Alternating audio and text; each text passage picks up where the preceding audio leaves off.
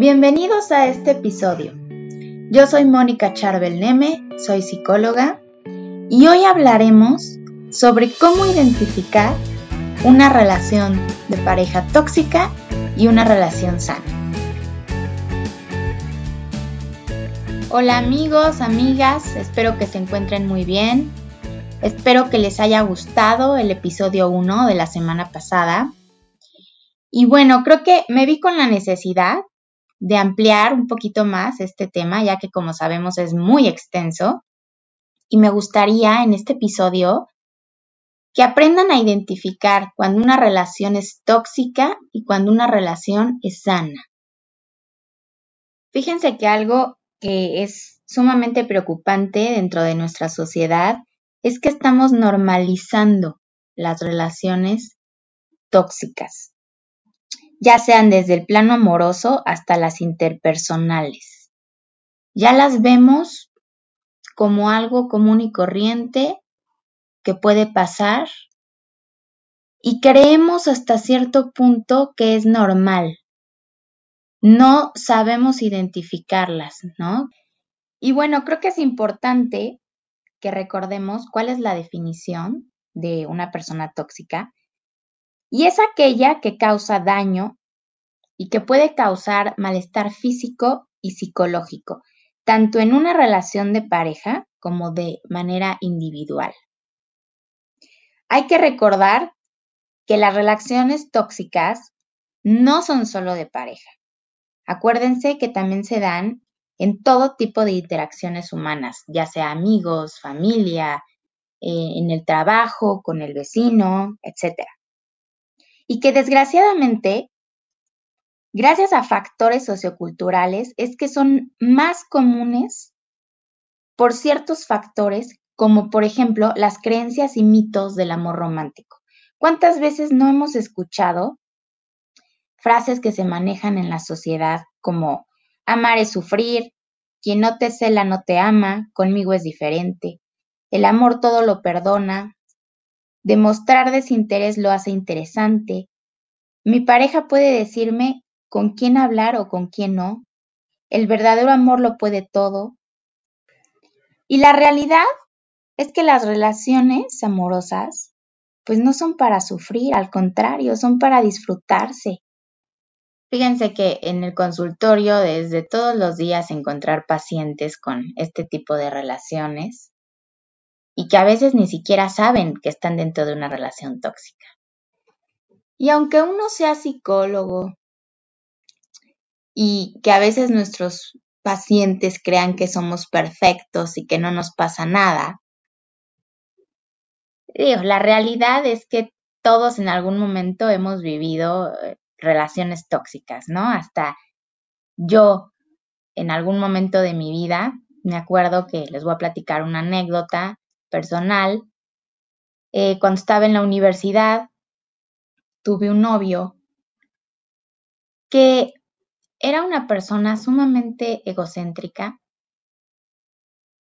y era de, había que hacer en pocas palabras lo que le gustaba, ¿no? ir a comer al restaurante que le gustaba.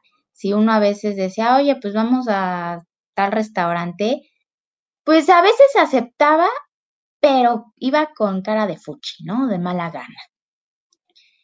Cuando, no sé, le decía, oye, vamos a una reunión con, con mis amigos, uy, era así súper difícil que quisiera ir, iba igual con cara de fuchi, porque definitivamente a él no le gustaba convivir ni con mis amigos, ni con mi familia, ni nada. Ah, pero eso sí, no fueran sus amigos, porque entonces ahí sí, bueno, corriendo teníamos que ir, ¿no? Son este tipo de situaciones que en un principio a lo mejor uno no las ve tan mal. Dices, bueno, ok, como que cedes como pareja, pero llega un momento en que dices, esto no es normal, ¿no? Porque siempre se tiene que hacer lo que él quiere? ¿Que yo no cuento en esta relación o qué? Definitivamente, eh, pues son relaciones que, no acaban funcionando, ¿no? Sobre todo si, si nuestros objetivos son otros. tuve otra, otra relación también en donde esta eh, persona pues era así súper, súper amoroso, al grado de que ya era como muy, muy eh, de repente, ¿no? Derramaba demasiada miel. Pero aquí el punto no era eso, sino aquí lo, el punto era de que él creía que eh, cualquier situación dentro de la pareja se podía solucionar porque simplemente había amor, ¿no? Sea cual fuera la situación. O de repente se empezó a meter en cosas como un día me dijo, oye, ¿por qué siempre te vistes así como, pues tan formal? ¿No te gustaría mejor ponerte unos pants y a lo mejor, pues que no te maquillaras o no te gustaría cortarte el pelo más chiquito? Dije, Dios mío santo, o sea, en ese momento dije, ¿este qué le pasa? O sea, una cosa que yo nunca he permitido es que se metan en, ahora sí que cómo me visto, ¿no? Cómo me corto el pelo, o sea, eso ya es finalmente decisión mía, ¿no? Creo que es algo que debe de, respetarse definitivamente. Y empezó a sacar comentarios de ese estilo, ¿no? Que ahí ya iba, iba demostrando cómo era realmente.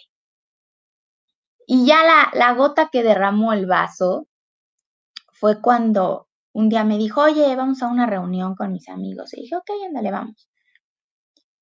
Y de repente, pues llegamos y era casa de uno de sus amigos, solamente había hombres, que a mí se me hizo así como que raro porque pues era una reunión donde cada quien iba a estar con su pareja.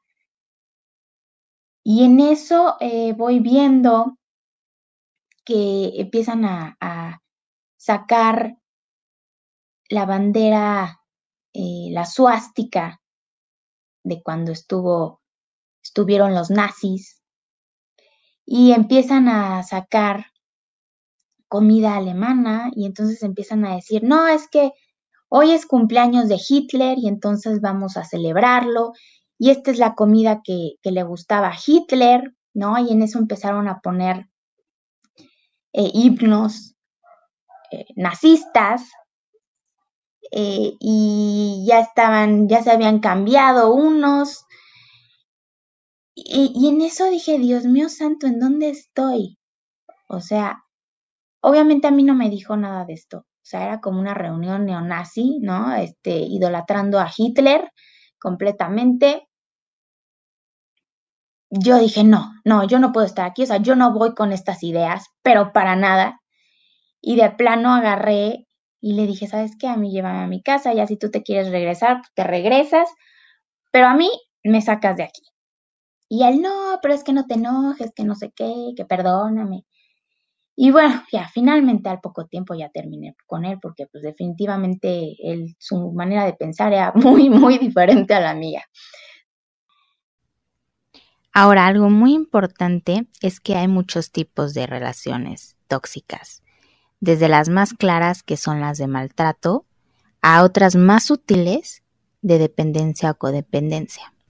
Aquí lo importante es que aprendamos a identificar cuándo es una relación tóxica y cuándo es una sana. Entonces, bueno, aquí yo hice ahora sí que unos puntos, ¿no? Las que consideré como más importantes porque siempre va a haber muchísimas. Aquí el primer punto sería cuando no puedes ser tú misma o mismo, porque recordemos que estas situaciones pueden pasarle al hombre y a la mujer. Entonces, en este caso, como sabemos, lo más importante en una relación sana es que puedas ser tú mismo.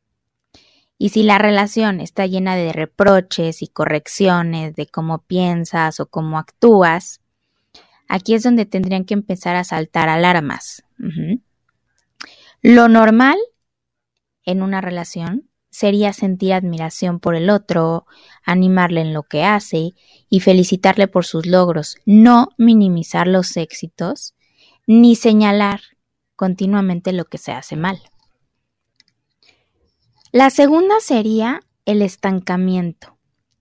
Como sabemos, las relaciones sanas siempre van a apoyar el desarrollo y el bienestar del otro. Ayudan a crecer y a expandirse. Si tu pareja te cierra puertas, trata de limitar las actividades que te gustan o a las personas con las que te relacionas y cada vez sientes que tu vida está más limitada, cuidado, porque está pensando más en sí mismo que en ti. El siguiente punto sería el querer tener el control de todo. Está bien que la comunicación sea abierta en una pareja y que se quiera hablar de todo, pero si sientes que tu pareja quiere saber todo de ti, no puedes tener nada privado y quiere saber lo que haces en cada momento con lujo de detalle, entonces lo que está haciendo es tratar de controlarte, no de conocerte mejor. Por supuesto que mirarte el celular o meterse a tu correo electrónico o exigir que le enseñes lo que escribes o con quién estás hablando es un signo de control. Y acuérdense que el control tiene que ver con la inseguridad y el miedo a perder al otro. Y cuando la otra persona no obtiene este control, pues obviamente que se va a enojar muchísimo. El cuarto punto sería uno muy muy importante que es la falta de respeto. Los insultos o menosprecios, tanto en público como en privado, no tienen nada, nada que ver con el amor. Cuando una persona se siente menos, va a tratar de rebajar al otro. Y esto es a veces inconscientemente. Y esto lo hace para tener poder sobre ella y sentirse superior. Si cada vez dudas más de ti y de tu validez, en vez de sentirte cada vez mejor, es que estás en una relación tóxica. ¿Y qué me dicen de las discusiones? Sabemos que en una relación es normal tenerlas, pero cuando son muy repetitivas o el tono es muy fuerte o violento, ahí ya dejan de ser normal. Acuérdense que en una relación sana se debe de escuchar al otro, mostrar interés por lo que piensa, por lo que necesita, por lo que sienta. Y si no puedes expresar lo que te molesta porque tu pareja se va a alterar y te va a empezar a gritar o amenazarte y cada conversación que quieres tener pasa exactamente lo mismo, en donde lo único que le interesa es recordar lo que tú haces mal, entonces, en ese punto ya la relación no es sana. Cuando ya no sientes que la otra persona te escucha y que trata de ser empática contigo, cuidado, porque es una señal súper, súper clara. Cuando te demanda exclusividad, que es cuando no le parece bien que pases tiempo con amigos, familia, compañeros, o si pasas tiempo con ellos, comienza a hacerte chantajes emocionales. Sabemos que esto no es normal. En una relación, finalmente debe de haber libertad y de tener el derecho cada quien de salir con sus amistades y en algunos otros momentos que también puedan convivir los dos con estas amistades.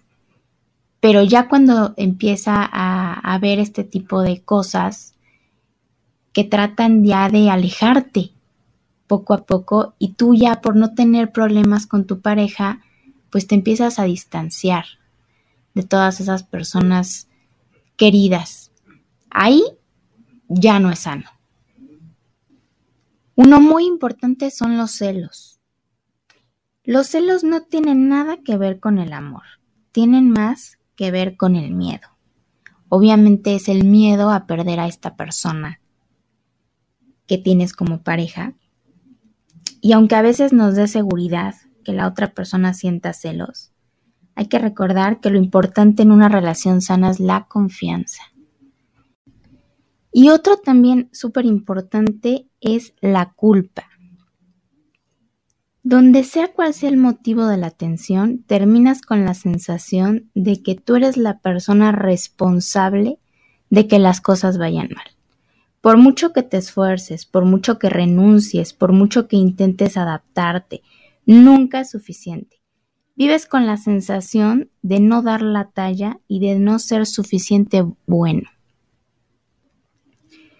Si ya te sentías con poca moral, pues este sentimiento de culpabilidad te va a ir hundiendo cada vez más.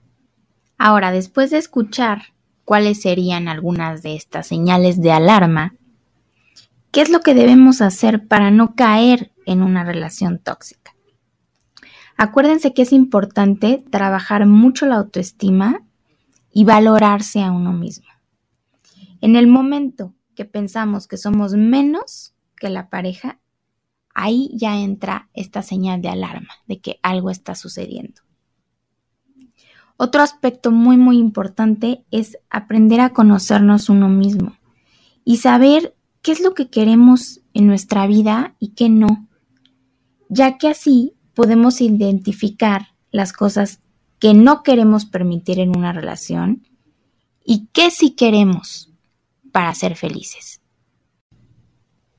Y considero que hay cinco puntos básicos, básicos para tener una relación sana, que sería compromiso, en donde se debe de tener un proyecto de vida en común, que haya comunicación y confianza, que haya entendimiento en las relaciones sexuales, que la persona te aporte felicidad, pero que no sea tu fuente de felicidad y bienestar, y que te haga crecer como persona.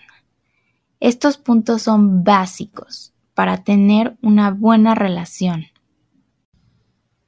Saber cómo superar una relación tóxica puede parecer fácil, pero obviamente no lo es. Uno está asustado, el miedo a veces nos paraliza. Es posible que empecemos a ser conscientes de lo que está pasando, pero la culpa y el chantaje emocional, pues obviamente nos atormentan y empieza a complicar más esta situación. Sin embargo, creo que es importante dar el paso, romper con esa pareja para poder recuperarte a ti misma y pues empezar por identificar algunas de estas señales de alarma. Y si ves que tu relación refleja alguna de estas, pues tienes que armarte de valor y definitivamente acabar con esa relación que no te aporta, que no suma a tu vida. De verdad, el, que acudan a, a, terapia no saben cómo les va a ayudar, les va a servir para reconstruir su autoestima, para superar esa dependencia emocional, para volver a conectar con sus deseos, con sus metas, con todas sus necesidades, para mejorar su comunicación y sobre todo el aprender a poner límites, porque también a veces, obviamente en estas relaciones, pasa eso por el hecho de no saber poner límites. Ahora hay casos en donde igual se puede acudir a terapia de pareja, siempre y cuando pues estén conscientes los dos de lo que está sucediendo, ¿no? Porque puede ser que a lo mejor uno esté en la negación y crea que su manera de actuar está súper bien. Entonces, si los dos ya están asumiendo que está mal su relación, que ellos están en una relación destructiva, se puede ir a una terapia de pareja y puede ayudar. De verdad que es súper importante que pues no se queden en una relación así, que pidan ayuda, o sea, si en un principio primero quieren buscar a algún amigo, familiar, alguien a quien le puedan contar y ya después pues buscar ayuda profesional está bien, o sea, el, el punto es que hagan algo, porque no se vale quedarse en una relación donde uno es infeliz, ¿no? Y que se la pasa sufriendo hay que aprender a poner límites y a decir no. Y no nada más en una relación de pareja, en cualquier tipo de relación, ya sea familia, amigos. Aprendan por favor esto. No tiene nada de malo poner límites. Y si la persona se enoja, pues que se enoje y que se vaya. Punto. pero no debemos de permitir que la gente abuse de nosotros. Finalmente, no hay relación perfecta, pero hay cosas que de plano no se pueden aguantar. Y bueno, si al escuchar este episodio te sientes identificado o crees que puedas estar inmerso en una relación tóxica, no dudes de verdad en buscar ayuda. Sé que hay mucha gente allá afuera que necesita escuchar este podcast. Por favor, no te lo quedes, compártelo, regálaselo a las personas que más quieres para que pueda llegar a las personas que más lo necesiten. Muchas gracias por haberme escuchado y haberme regalado unos minutos de tu tiempo. Y ya saben, aquí estamos para lo que necesiten. No duden en escribirnos y seguirnos en todas nuestras redes sociales y suscribirse a nuestro canal de YouTube. Les mando un abrazo y cuídense mucho.